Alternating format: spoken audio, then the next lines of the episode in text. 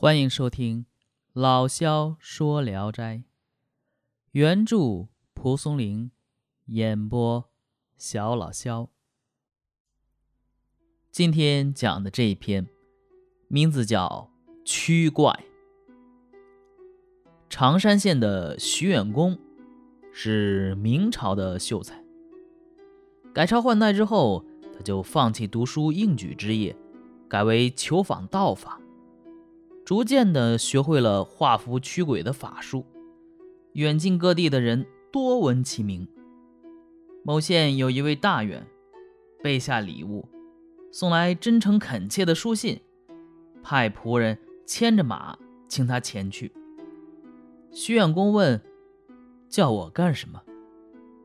仆人推说不知道，说：“呃，这个我家大人没说。”只嘱咐小人呐，务必请您屈驾光临。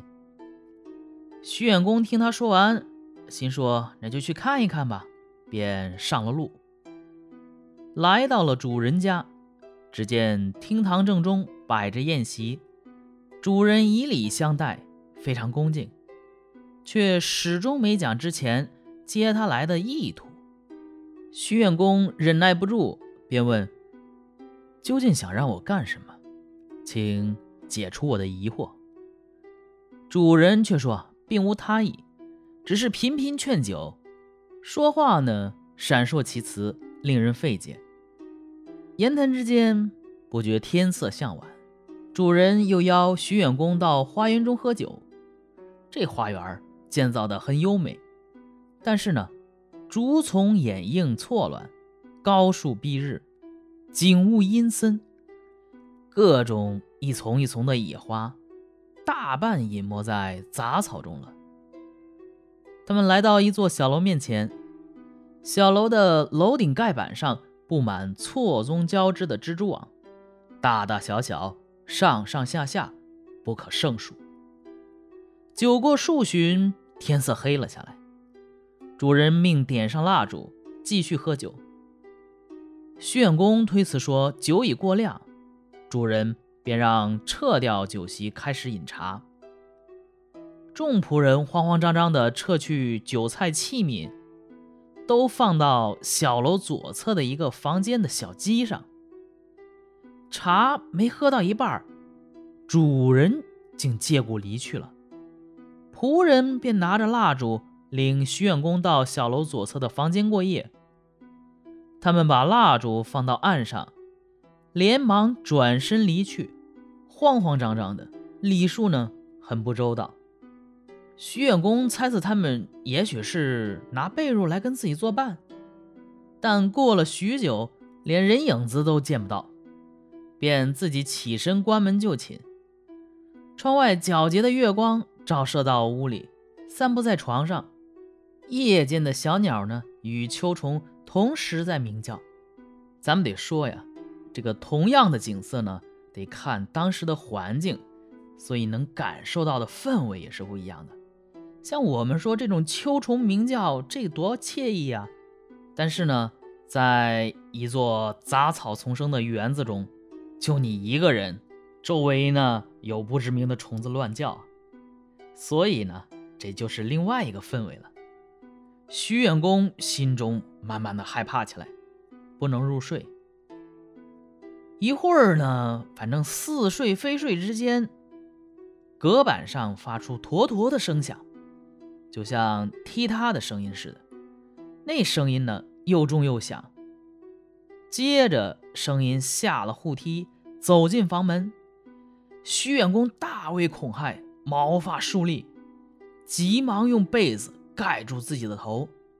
这个时候，房门咣当一声，顿时大敞四开。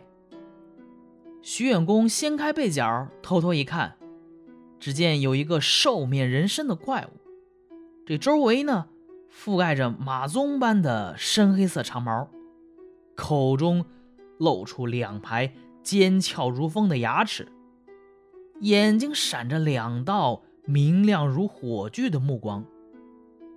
不多时，怪物低头去舔盘中的剩菜，这舌头舔过之处啊。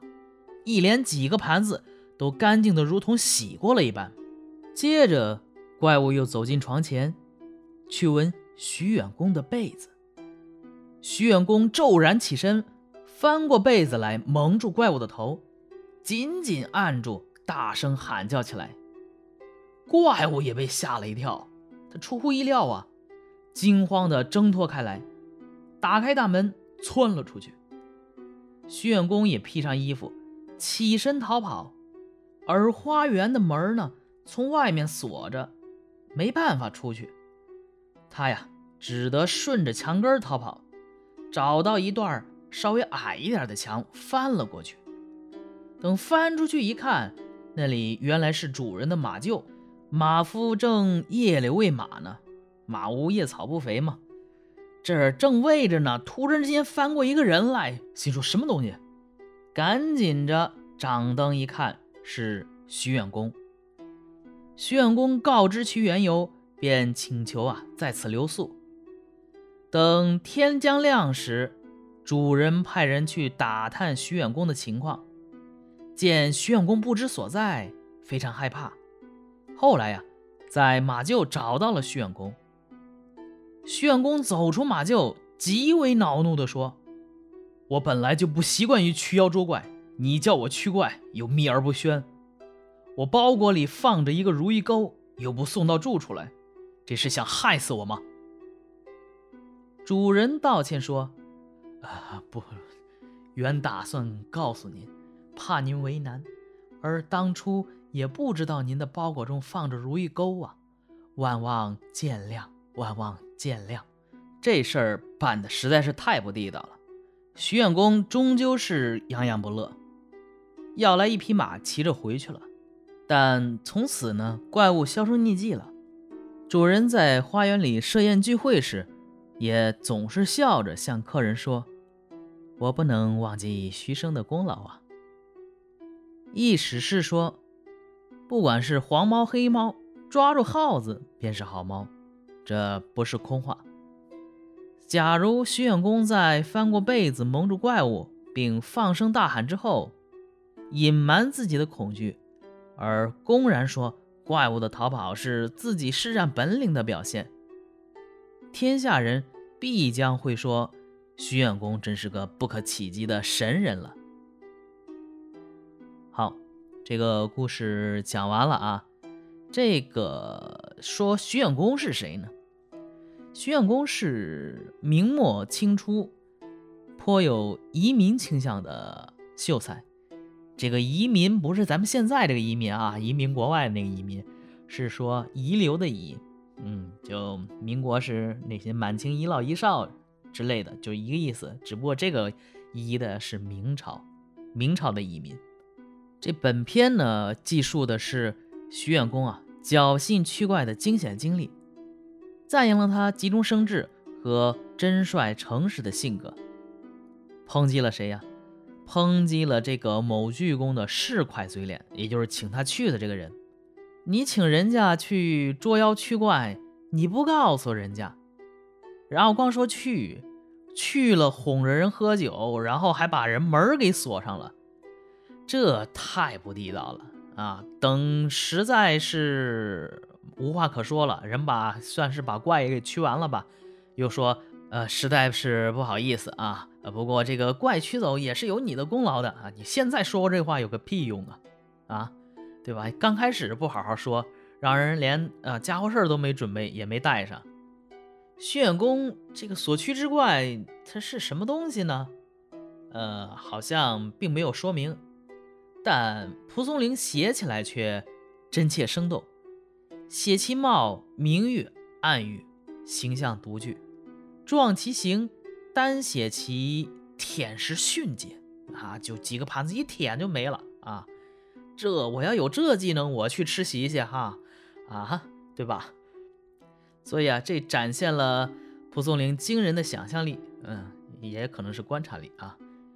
尤其是徐远公和怪物猝然相逢，两头怕啊！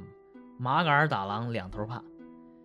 徐远公呃翻背觅怪头，各自逃窜啊！你你逃你的，我逃我的。所以虽寥寥数语，却力透纸背，急弦促拍，勾画出当时紧张惊险的情况。事后，徐远公与巨公的对话，一个呢语言急切激愤，一个呢语言舒缓迂虚。这两个呀，一个是相互衬托对方的性格，另外一个呢，则调整了整个故事的叙事节奏。